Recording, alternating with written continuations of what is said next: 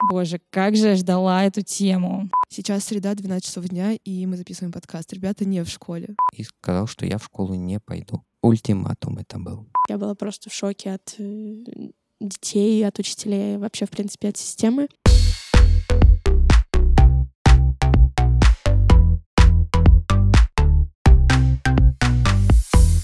Всем привет! С вами подкаст Музея Гараж «Диалог с подростком». Меня зовут Марина Романова, и здесь со мной моя коллежанка с времен первого сезона Маша Щекочихина. Привет, привет. И а, появившиеся в нашем втором сезоне соведущие подростки Илья Кулиш и Настя Марнова. Всем привет! Всем привет. В первом сезоне подкаста «Диалог с подростком» мы затрагивали такие темы, как здоровье, тело, сексуальность, и обсуждали их со специалистами. К сожалению, мы не всегда могли приглашать людей младше 18 лет к обсуждению, но диалог с подростком не может состояться без подростков. Поэтому в этом сезоне ребята говорят от первого лица.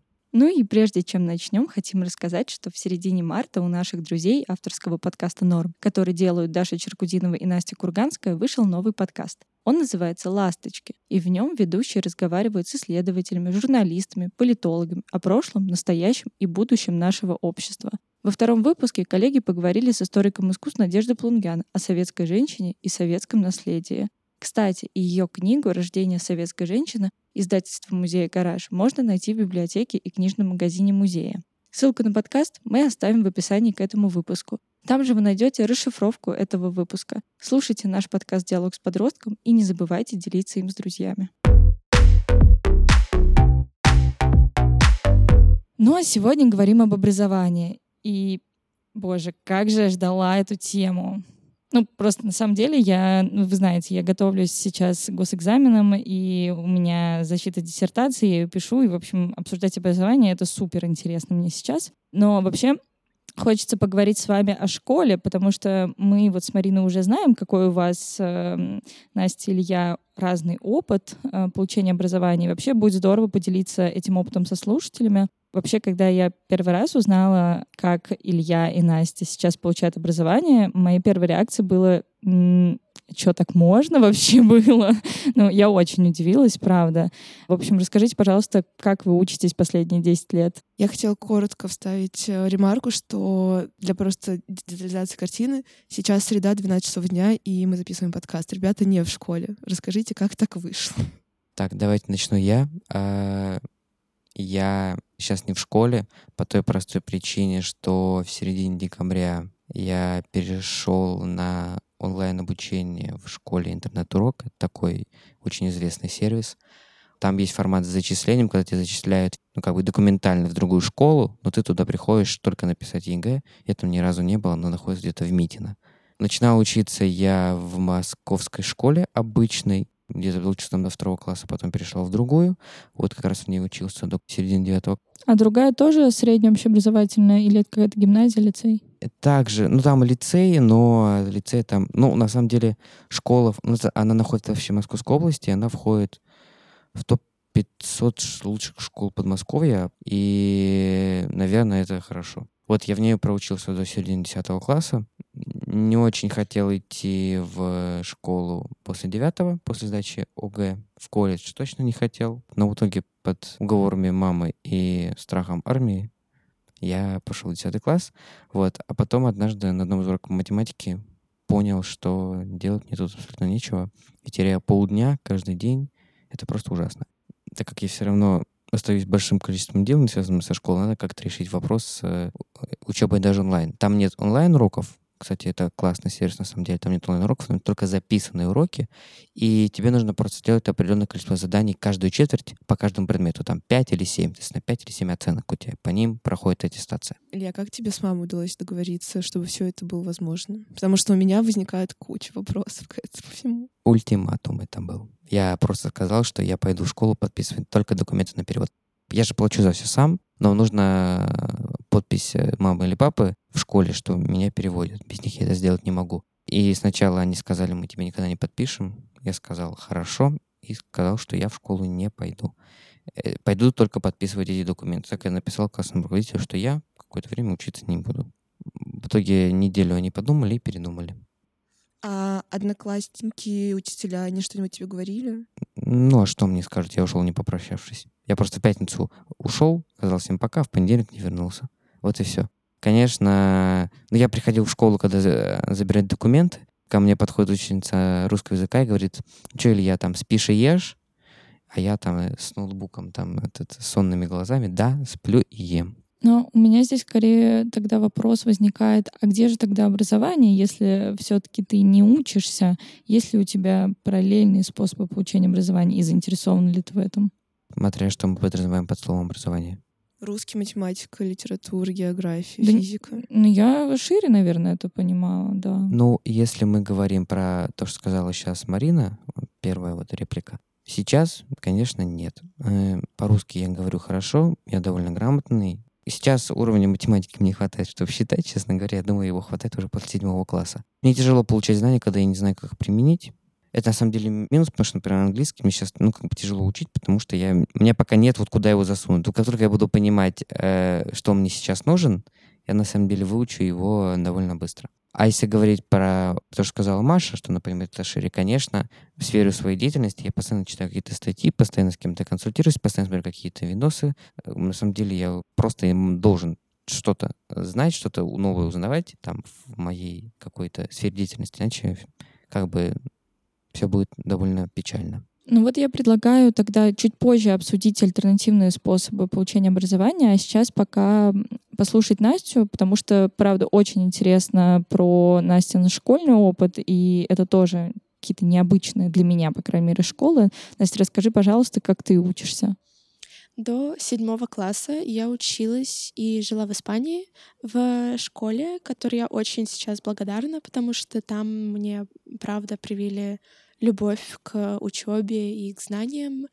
И вообще, в принципе, это была очень-очень классная школа, где были очень разные люди, ну, со всего мира, где мы все время общались, где была очень комфортная атмосфера, и где, в принципе, для нас, учеников, очень много чего делали учителя, и поездки какие-то, и открытый микрофон раз в месяц во время обеда, и какие-то спортивные секции, кружки. Настя, что такое открытый микрофон? Можешь, пожалуйста, пояснить? Открытый микрофон — это в актовом зале. У нас э, раз в месяц студенты собирались и просто пели, там, могли танцевать, хотя редко, могли читать поэзию, могли в группе играть. И ты мог прийти туда ну, после того, как ты покушал, и просто послушать музыку и там поболтать, потусоваться. Два года назад мы переехали из Испании в Россию, в Москву. На тот момент все школы были закрыты на карантин, поэтому мы решили тогда не идти сразу в английскую школу, хотя план изначально был, что мы переезжаем, и я продолжаю ну, учиться по той же программе в английской школе здесь, в Москве. Ну, вживую ходить. Да, вживую. Но так как они были закрыты все, ну и как бы это было бессмысленно переплачивать за онлайн обучение еще, я не заведу при этом нормальных друзей, потому что на онлайн заводить друзей вообще не то же самое, что и очно. Поэтому мы решили пойти в другую английскую школу, которая полностью онлайн, называется Interhigh. И э, там обычная школа, где там пять дней в неделю уроки, но она просто полностью онлайн. То есть там и домашние задания есть, и все такое, но все уроки, они записываются. То есть э, пока я в школе, ну вообще в любое время я могу прослушать запись урока. Вот. И потом в марте позапрошлого года я поняла, что мне нужно больше общения, потому что, ну, как друзей у меня как таковых здесь не было, а те, которые были, ну, мы поняли, что мы сильно разошлись вообще во всех сферах и в интересах, ну и так далее. Поэтому общаться мне с ними было, ну, не очень комфортно. И поэтому я пошла в обычную государственную школу а в марте, ну, чисто ради общения, ну и просто чтобы посмотреть, каково это учиться в русской школе. Мгм. И хочу сказать, что меня сильно разочаровала эта школа, ну и вообще, в принципе, государственная система образования, так как это контрастировало с э, тем, к чему я привыкла. Я привыкла, что с учителями ну, мы общаемся на равных, что мы их уважаем, что они нас уважают, что мы слушаем друг друга и что мы открыты ко всем вопросам. И то, что ошибки — это хорошо, а не плохо, и что мы работаем не ради оценок, а ради получения знаний. А в той школе я столкнулась с полной противоположностью, когда учителя вообще проявляли такое неуважение к ученикам, а ученики, в свою очередь, тоже не уважали учителей, то есть сидели в телефонах на уроке, как-то дерзко очень отвечали. Да, сидеть в телефонах на уроке, или я сейчас киваю головой. А, и да, в Испании мы не сидели в телефонах на уроках, у нас их вообще с собой не было. То есть нас родители туда отвозили, потому что там не было особо развитого общественного транспорта, и, в принципе, это как-то не принято, что дети ну, ездят на общественном транспорте в школе. То есть все, всех возили на машине. Но, естественно, ты телефон с собой не берешь. Это было строго против правил. Но у нас там были айпады, которые от школы, ну и другая разная техника, которой мы могли пользоваться, если там учитель разрешил. Вот. Поэтому это было по-другому. Подожди, я правильно понимаю, что в марте ты пошла все-таки в государственную да, школу? в марте Мгм. позапрошлого года я пошла в государственную школу, ну, доучилась там. Мне было очень сложно вообще понять. Я была просто в шоке от детей, от учителей, вообще, в принципе, от системы. И поэтому в сентябре, когда я поняла, что я, наверное, хочу сдавать ОГЭ, чтобы, ну, получить тоже русское образование, потому что, ну, почему бы и нет, раз уж я здесь, то я пошла в частную школу «Алгоритм», куда я хожу три раза в неделю, и два раза в неделю там э, онлайн-вебинары. То есть там э, система перевернутого урока, что сначала нам рассказывают информацию, или мы сами ее как-то ищем там по их учебникам или видеоурокам, и потом на урок приходим, мы уже разбираемся. То есть нам не рассказывают саму информацию, саму теорию. Теорию мы учим сами, и потом приходим на урок, работаем с ней. И, в принципе, мне очень нравится эта школа. Я там сдала ОГЭ. И хочу отметить, что я параллельно продолжила учиться в английской школе, потому что ну, мне было очень жалко, если честно, все просто так оставить и забросить. Хотя, ну вот я 10 лет училась в той прекрасной школе, ну и просто, мне кажется, это было бы глупо все забросить и оставить просто так. И к тому же, мы, так как программы очень сильно различаются, мне было очень сложно ну, вообще, казалось бы, те же предметы, но они совершенно разные. Вот для меня большую трудность представила математика, потому что русская математика гораздо сложнее, чем английская. Также биология тоже там расхождения сильные. Ну, в принципе, мне было очень сложно. Но вот благодаря этой русской школе алгоритм я реально подтянулась и хорошо достаточно сдала ОГЭ. И сейчас я продолжаю учиться и там, и там. э, И готовлюсь к сдаче ЕГЭ. Откуда у тебя столько сил и времени, чтобы все это совмещать? Во-первых, это выбрала я сама. То есть меня никто не заставляет, меня не заставляет там ни родители, ну, ни кто-либо другой. То есть это мой осознанный выбор, потому что я не хочу терять ни то, ни то.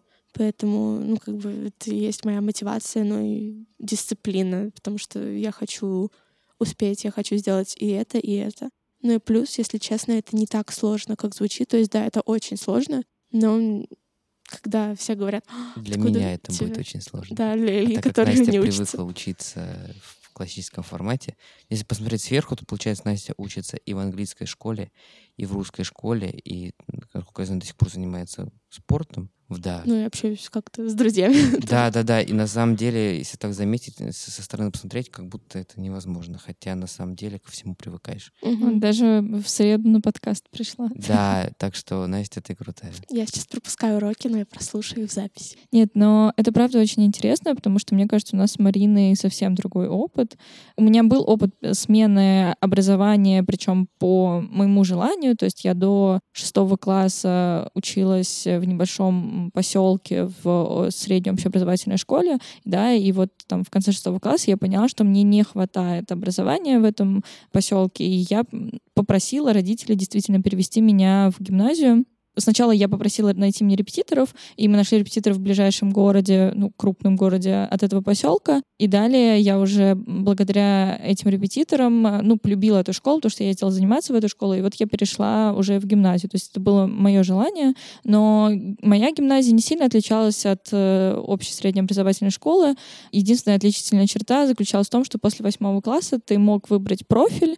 Э, в этой гимназии всего четыре профиля, и, ну, вот там социально-гуманитарный, да, там те, кто занимаются историей, есть лингвистическое направление, а, есть физики и есть химики. И, соответственно, вот я выбрала соцгум направление, и у меня просто поменялся состав предметов. То есть у нас вот по выбору у тех, кто выбирает например, химию, у них там 4 химии в неделю. Те, кто выбирают историческое направление, у них 4 истории в неделю. И так разнилось. Но в целом разницы действительно от государственной школы было мало. И точно не было дебатов, э, какого-то спорта и соревнований в Дубае и так далее. Поэтому это, конечно, очень интересно послушать про то, как вы учились. Марина, у тебя как было?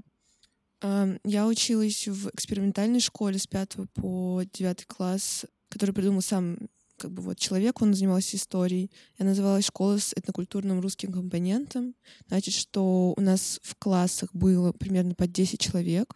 Это супер. эм, Это супер. то есть как бы с каждым работали, до каждого доносили информацию, все были заинтересованы, нас туда брали тоже по экзаменам. И мне очень нравилось, что это действительно это не просто какая-то большая гимназия, а что-то очень такое локальное, и э, сам человек это придумал, вот, который тоже как учитель с большим опытом понимал какие-то недостатки системы образовательного процесса. Вот что такое этнокультурное? Это значит, что мы очень много всего про славянское изучали, то есть мы изучали богов, мы каледовали и так далее. В общем, как бы вот в кавычках традиционные какие-то штуки, которых на самом деле как бы ну сейчас никто не делает, но это было очень интересно.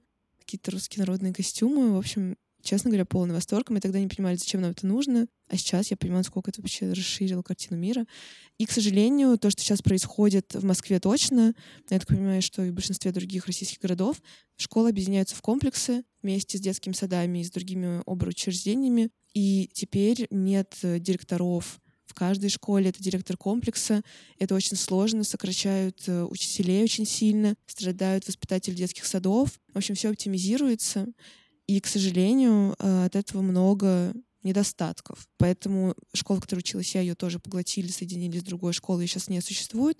Но это было хорошим подспудием для вуза. И я, например, понимаю, что, наверное, сейчас плавно переходим к теме высшего образования. Тоже кратко расскажу. Я училась в высшей школе экономики на медиакоммуникациях, направлении политическая журналистика. Это было вообще лучшее время в моей жизни. Э, Это было с 2012 по 2016 год. У нас были невероятные предметы, которые мы во многом сами выбирали. Мы снимали фильмы, у нас были дебаты, все языки мира, спорт, э, выезды за границу. Мы ездили на исследовательские поездки в Рим. И это как раз для меня была как такая школа мечты, где с- нас уважали, где преподаватели нас слушали, где все как бы критически мыслили. Спойлер, сейчас, конечно же, этого тоже нет. Например, к нам приходил пресс-секретарь президента Песков, и были, ну, реальные дебаты с Песковым на медиакоме. Все тоже осталось в памяти.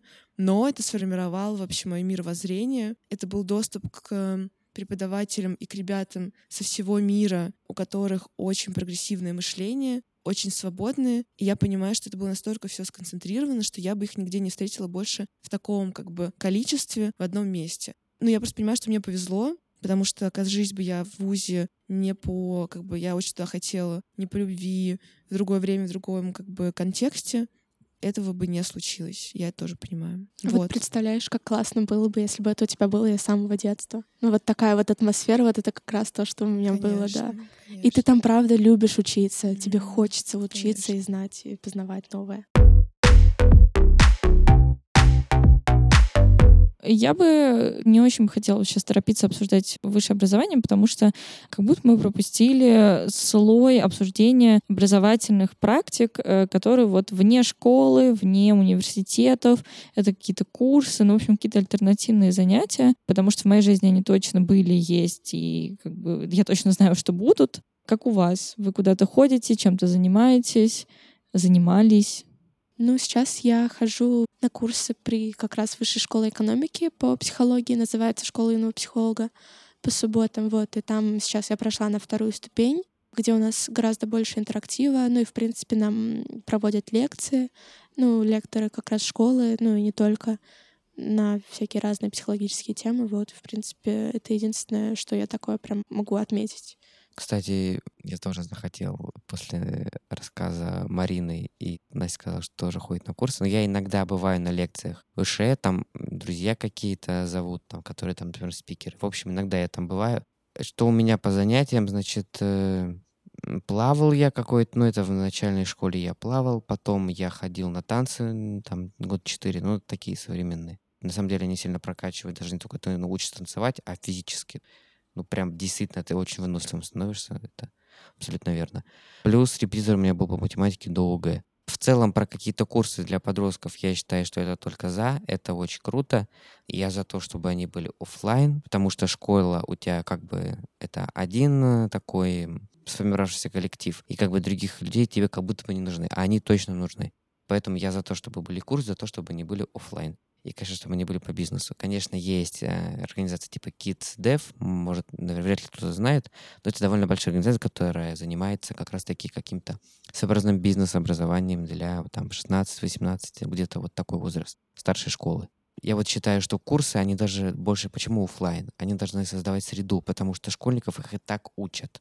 Как бы есть действительно очень классные школы, но в основном все-таки их вот э, нагружают и учат и у них как бы негативное отношение к этому слову. Там заучивают. Да, mm. вот. А курс должен создавать такую среду, в которой ты уже сам хочешь учиться искренне, хочешь взаимодействовать, какие-то происходят интеграции, там, симбиоз и так далее. Вот, вот важнее слово «среда», а обучение — это просто как одна из частей. И поэтому я считаю, что, конечно, желательно, чтобы они были офлайн. Да, слушай, очень интересно. Но я про себя могу сказать, что я точно ходила на какие-то альтернативные образовательные курсы, мне кажется, во время бакалавриата. Не помню, чтобы я в школе ходила куда-то, кроме дополнительного языка, либо репетиторов. Я тоже ходила на танцы, но, мне кажется, до девятого класса.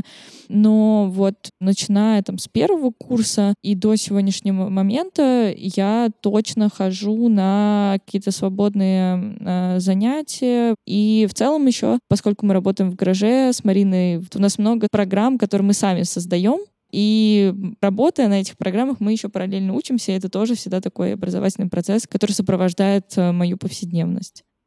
Ну, я бы, наверное, еще хотела отметить, что для меня вот все эти дополнительные программы, я ходила на просто ну, трех лет, и до сегодняшнего дня хожу на какие-то дополнительные штуки танцы, художественная гимнастика, настольный теннис, плавание. Языки я сейчас учу немецкий, я учила французский, я всегда учила английский. Я занималась в э, кружке по шитью, и мы с гастролями ездили в Венгрию, в Хорватию. Но, в общем, как бы для меня это помимо того, что ты реально коммитишься и начинаешь как бы распределять свое время, это какая-то действительно репетиция ко взрослой жизни, то есть, по сути, ты ее уже проживаешь, и это дает какую-то дисциплину, я знаю, что у всех подростков к этому разные отношения, потому что, например, у меня есть младшая сестра, которую пытались также нагружать всем, и у нее это вызывало просто отторжение. И тут как будто бы родителю важно просто чувствовать, родителю, педагогу, с кем ребенок общается, как бы грань допустимого, потому что кто-то, конечно, становится э, заучкой без вообще социальной жизни и умеет только учиться и только работать, конечно, это ненормально. Но если ребенок как бы ему самому хочется,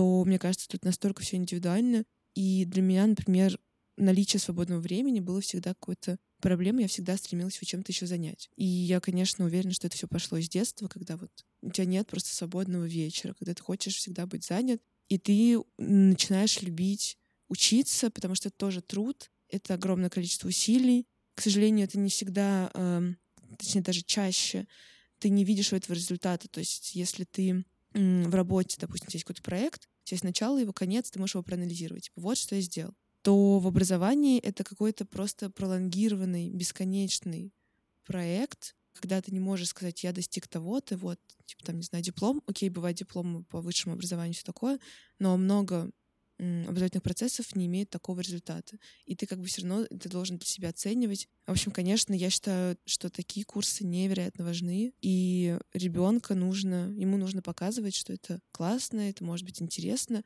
искать педагогов. Не все курсы подходят всем, не все педагоги подходят всем. Это огромная работа, которая точно стоит э, приложенных усилий и дает в итоге какие-то позитивные выводы для человека. Да, соглашусь с тобой. Мне кажется, еще мы с Ильей забыли сказать, что еще мы занимаемся гаражом. Мы часть молодежной команды гаража и постоянно тоже ходим сюда. Раньше я и ребята из школы Летова а, организовывали экскурсии по выставке немецкого фотографа-скульптора Томаса Демонда. Ну и мы их проводили раз э, в месяц в рамках Teens Day бесплатно для всех желающих. Вот, поэтому еще такие вот крутые штучки мы делаем. Слушайте, но здорово, что мы обсудили, во-первых, как мы учились и учимся в школах сейчас, куда мы ходим в свободное от школ время, но перед вами, как я понимаю, сейчас стоит вопрос поступления. Да, мы с Мариной э, уже с этим столкнулись, Марина классно поделилась своим опытом обучения в высшей школе экономики. Я, наверное, тоже немножко расскажу сейчас о, и о своем бакалавриате, и о своей магистратуре, но мне очень интересно узнать вообще, как вы видите свое будущее, хотите ли вы поступать в университеты, какой у вас вектор. Что вам говорят родители? Да, кстати, что вам говорят родители, потому что э, у меня, конечно, все, как мне кажется, было довольно ну, просто, потому что э, я ну, шла по протоенной дорожке, да, мне казалось, что это нормально, что если ты после школы куда-то поступаешь, ну, все так делают, и я должна, я, честно, вот была 18 лет таким человеком, который не размышлял, надо мне это или не надо, у меня вот логика была такой, что ну все учатся, и я должна, и я поступала. Вот поэтому интересно, как у вас. Давайте начнем с, э, так сказать, белого ворона. Вот. Насчет высшего образования, конечно, у меня большие дилеммы были, но давайте так. Первый тезис мой. Я не считаю, что мне нужно высшее образование. Лично мне оно не нужно. По нескольким пунктам. Во-первых, у меня как бы один спектр интересов, и, по сути, там можно либо на какое-то бизнес-направление, либо на маркетинг. А если говорить про бизнес-направление, все-таки я сторонник, что, ну, там, на, на практике надо, а ты, если надо, там, в 25 лет что-то конкретно, я пойду там выучу. А второй тезис насчет вот проторенной дорожки. Мне кажется, что если ты не знаешь, чем ты будешь заниматься, иди в ВУЗ. Почему? Объясняю. Потому что просто так лежать на диване бессмысленно. Лучше хоть куда-то ходить. И а, если ты знаешь, как, ну, как я, чем я за ним буду заниматься, чем я уже занимаюсь, и куда я буду тратить время, силы там и так далее, то идти, как мне кажется, не особо нужно. А если вообще нет никаких ориентиров, мне кажется, все-таки эти ориентиры можно получить в университете. Плюс как там, ну, наверное, весело. Я спросил свою маму перед этим выпуском специально, что она думает на эту тему. Она, конечно, не то, что я думает задал два вопроса. Первый про то, нужно ли вообще высшее образование.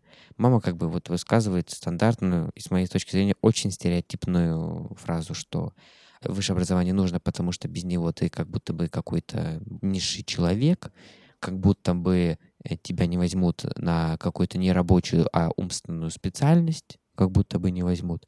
И про то, что в ВУЗе ты получаешь кучу там друзей, навыков, э, знаний и как бы, помимо знаний еще и окружение. Вот, что на это хочу возразить. Действительно получаешь связи и окружение, но как бы все нужно задать вопрос, могу ли я получить на другом месте быстрее и дешевле. И почти всегда ответ можешь. Если, конечно, ты там не юрист, ну, в общем, где требуется, или хочешь работать на госслужбе.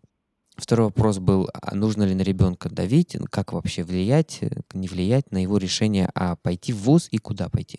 Мое мнение, что нужно показать, какие есть варианты, все возможные, какие мы можем тебе дать варианты, как родители, но ни в коем случае не давить, иначе он будет заниматься нелюбимым делом, а это, наверное, самое страшное. Заниматься много лет тем, что тебе не нравится, потому что жизнь все-таки не такая большая и все мы как бы уходим с одним результатом. Выиграть нельзя. Как бы вопрос, как, насколько ярко ты просидишь за этим столом и, и насколько ярко встанешь.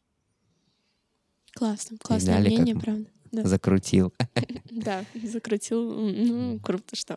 Я, в принципе, думаю, что в ВУЗ идти надо, но, опять же, это очень индивидуально, и если ты, правда, знаешь, чем тебе хочется заниматься всю жизнь, тогда, ну, как бы смысла нет. Весь смысл — это в том, чтобы ты там чему-то научился, чтобы тебя там чему-то научили. А если как бы ты понимаешь, что ты это, ну, условно, либо и так знаешь, либо, ну, это не нужно, ну, типа, настолько глубинно знать, тогда, ну, наверное, смысла реально нет тратить время, которое ты мог бы потратить на осуществление, ну, вот своего проекта, своей работы. Но лично я планирую идти в ВУЗ, потому что я думаю, что это дополнительное время на нахождение себя, на нахождение друзей и, в принципе, чтобы определиться, чего ты хочешь от этой жизни. Ты можешь в любой момент как бы уйти оттуда и перейти на другое направление, условно. Ну и поэтому это просто дает тебе больше времени, больше возможности понять, этого ли я хочу от жизни или нет. Если, условно, я иду на психологию, и там на втором или третьем курсе я понимаю, что как бы, ой, нет, мне там противно работать с людьми, условно, или я не умею проявлять эмпатию, тогда ну, как бы я заранее понимаю, даже если это уже там ближе к концу обучения, что это не мое, все равно у меня есть шанс перевестись и получить от жизни другое, получить это высшего образования другое. Мне кажется, в ВУЗе еще очень, правда, полезно заводить связи, заводить друзей. И, в принципе, мне кажется, это вузовская тусовка — это очень важная часть формирования и, ну, и личности, и, в принципе, как бы компании как таковой. Вот, к примеру, моя мама, она дружит со всеми своими друзьями из вуза, и не она одна такая, кто дружит, ну, с теми друзьями. Тогда и я добавлю, Настя сказала важную фразу. Время нахождения себя действительно лучше ходить в ВУЗ, и ты как бы чем-то занимаешься, ты все равно развиваешься, хочешь не хочешь. И это гораздо лучше, чем сидеть дома и там куда-то иногда выбираться. И вот нахождение себя действительно вот эта причина, ради которой стоит идти в ВУЗ, и желательно в очень хороший. Ну, смотрите, мы сейчас говорим, ну, вот в ваших примерах, или там в твоем большинстве случаев, Илья, ты говоришь, например, про маркетинг. Окей, это прикладная штучка. Ну, бизнес и маркетинг. Бизнес и маркетинг, да. То есть э, все равно, как бы, я считаю, что на это тоже можно поучиться. Но, например, э, там, на что училась я или на что училась Маша, это гуманитарные науки. Ты не можешь нахвататься этих знаний в Библе. Ну, типа, пройдя мимо, посмотрев, кто, кто что читает. Нужно читать тексты, нужно их разбирать. Здорово это делать все таки с профессиональными людьми, слушать оптики других людей. И таким образом, мне кажется, что мы не можем как бы просто вообще сказать, кому-то нужно высшее образование идите, кому-то не нужно не идите. Тут очень много деталей. От выбора профессии зависит как бы ответ. И, например, очень много коллег в гараже учились на каких-то очень узкоспециализированных История искусств. Вот история искусства это широко, а, например, не знаю, там Восточная Индия в каком-то веке. И это то, что ну, ты никак не можешь применить, ты нигде не можешь этого нахвататься, но по факту это делает тебя уникальным специалистом. И как раз все навыки а маркетолога, куратора, еще чего-то, ты это нарабатываешь в практике, но вот это уникальное знание, которое делает тебя уникальным специалистом, ты его 4 года в бакалавриате, потом еще, не знаю, 2 года или год в магистратуре за рубежом, ты его как бы просто вот как бриллиант оттачиваешь. И мне кажется, что вот это важно еще был какой-то аргумент, который я хотела сказать. И я еще хотела отметить про то, насколько вы самостоятельные, и как родители вас слышат, что там Настя говорит, я хочу учиться, и мама такая, да, конечно, иди в три тысячи школ. И я говорю, я не хочу учиться в вышке. И мама такая, да, окей. Но, например, я сталкиваюсь с огромным гнетом, и э, не от родителей, а от дедушки, для которого очень важно, чтобы было высшее образование. И он проел мне весь мозг, что у меня нет магистратуры. И я человек второго сорта. И это было настолько травматично, это было годами что я получила магистратуру, которую я не хотела. Это было ужасно, это была потеря времени. Короче, я супер-супер зла. Это про то, что нужно всегда слушать себя. И да, если кому-то говорят, где твои дети, то мне говорили, где твоя магистратура. Она у меня есть, и зачем она мне нужна, я не знаю. Вот, так что, да. Мне очень жаль, что это так было, но это правда очень не круто. Вообще не круто. Ну вот я до сих пор не могу себе ответить на вопрос, э, как бы положительный у меня образовательный опыт или нет. С одной стороны, э, я прихожу в университет, я вижу много проблем, да, напомню, я учусь на философском факультете МГУ, то есть в бакалавриате я была философом, именно строгим философом с э, философскими дисциплинами, там, с Гегелем, Фихте и так далее. А сейчас я учусь на философском факультете, но на культурологии это другое направление, мы читаем там других авторов, у нас программа не соответствует программе философов, а, но это тоже как бы часть философской науки. С одной стороны, у меня много претензий к э, моему образованию. Я думаю о том, что вот оно неприменимо на практике, вот там куча всего, что я сдавала, я этого уже не помню. У меня э, тоже есть как бы, критика к тому, как устроено образование, да, к тому, что там, не знаю, надо приезжать в 9 утра, к тому, что у вас там перемена по 15 минут, ты не успеваешь отдохнуть, потому что ты полтора часа работаешь интенсивно, за 15 минут я не успеваю отдохнуть. И вот у меня э, много таких претензий, потому что там, да, после второй пары ты вообще не можешь работать уже, все, ты устал. Но с другой стороны, мне кажется, если бы меня сейчас спросили, а, хотела бы я сделать что-то иначе в своей жизни, мне кажется, я бы ответила нет. И, наверное, вот э, этот период с ошибками, с болями, со страданиями, но и с хорошими, крутыми, положительными эмоциями, впечатлениями, с важным, полезным мне знанием, которое я получила, я бы оставила себе, потому что я последние там два года прям активно размышляю о том, как я училась, и вообще, что я делаю в своей магистратуре, например, сейчас. И я понимаю, что я много оттуда на самом деле выношу, просто оно приходит со временем, и эм, не всегда я еще до ну, раньше знала, как применить знания. То есть э, мне казалось, что оно неприменимо, и вот оно бесполезно. На самом деле я просто не знала, как его применить, и сейчас я сама как бы научаюсь его применять, и оно становится для меня полезным. Поэтому это, конечно, очень сложный вопрос, и будет здорово, если тоже кто-то поделится в комментариях и расскажет нам, как э, у вас с этим, потому что, наверное, однозначного ответа точно нет. Хотелось бы резюмировать. Маша сама только что высказала мою мысль. Хотелось бы вот завершить вот этот такой смысловой блок.